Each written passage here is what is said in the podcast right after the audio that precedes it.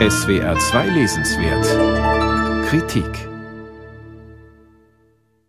Die Anzeige eines Hühnerei-Unternehmens in Südafrika präsentiert das Bild eines Eis, das mit Hitlerbärtchen und Scheitel verziert ist. Die Geschichte habe eine Menge schlechter Eier produziert, aber die Eier aus den eigenen Farmen seien zum Glück immer gut, wirbt der dazugehörige Text. Empfinden wir es inzwischen als normal, mit Anspielungen auf Hitler in satirischen Kontexten oder rein zum Spaß konfrontiert zu werden? Ist das lustig oder geschmacklos?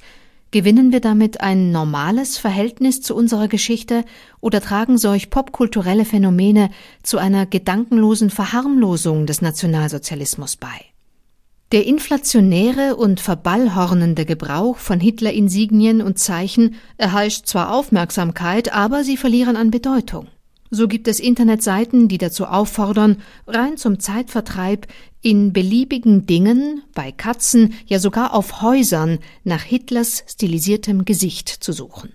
Der amerikanische Historiker Gabriel D. Rosenfeld legt in seinem Buch Hi Hitler, der Nationalsozialismus in der Populärkultur dar, was sich im Umgang mit den Schrecken der Geschichte dadurch verändert hat und wie es dazu kam.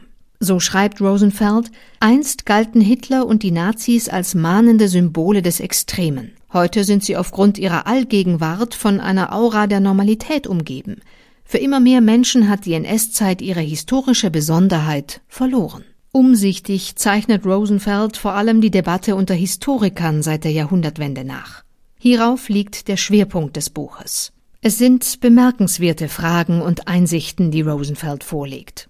Streitet man sich unter Historikern etwa über die Vergleichbarkeit und Einzigartigkeit des Holocaust, so schärfe das auch die Sensibilität für den Völkermord und führt zur Erforschung weiterer historischer Genozide. Die Bewertung zurückliegender Ereignisse unterliegt sehr stark der jeweils aktuellen weltgeschichtlichen Situation. Rosenfeld nennt Zäsuren, von denen der Blick der Debattierenden getrübt oder erhellt wird. Das Trauma des 11. September 2001, der Krieg der USA gegen den Irak und die Politik Israels. Früher verpönt werden in den letzten Jahrzehnten gerne kontrafaktische Szenarien entworfen. Was wäre, wenn die Alliierten nicht in den Zweiten Weltkrieg eingegriffen hätten? Was wäre, wenn Hitler gesiegt hätte? Sollten solche Gedankenspiele in Unterhaltungsromanen, Filmen und Sachbüchern zu dem Ergebnis kommen, dass dieser gute Krieg, so nannten die Briten und Amerikaner ihr Eingreifen, mehr Opfer erfordert habe, als das Stillhalten das getan hätte, sind derart haltlose Behauptungen vor allem der Unzufriedenheit mit aktuellen politischen Entscheidungen geschuldet. Kontrafaktische Geschichtsszenarien sind präsentisch. Sie erforschen die Vergangenheit weniger um ihrer selbst willen, als um zu aktuellen Themen Stellung zu nehmen. Um Unmut jedweder Art Luft zu machen, bedient man sich auch im Netz der Gestalt Hitlers als Witzfigur und billigem Joker. So wurde häufig ein von Bruno Ganz im Film Der Untergang auf Deutsch gespielter Wutausbruch Hitlers mit eingeblendeten englischen Texten unterlegt, die von der Kritik an der Politik Obamas bis zum Ärger über ein Callcenter in Indien reichen. Das sei durchaus gefährlich, da man sich mit den Anliegen identifizieren und Hitler so unter der Hand zum Sympathieträger avancieren könnte.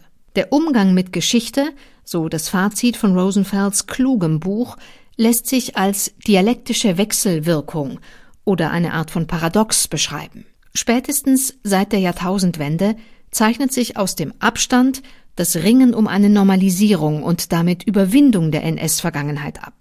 Gleichzeitig aber bestätigt jeder Versuch auf seine Art die Singularität der Verbrechen der NS-Zeit.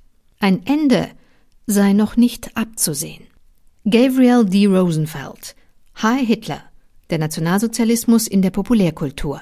Aus dem amerikanischen Englisch von Claudia Kotte, WBG Theis 2021, 510 Seiten kosten 48 Euro.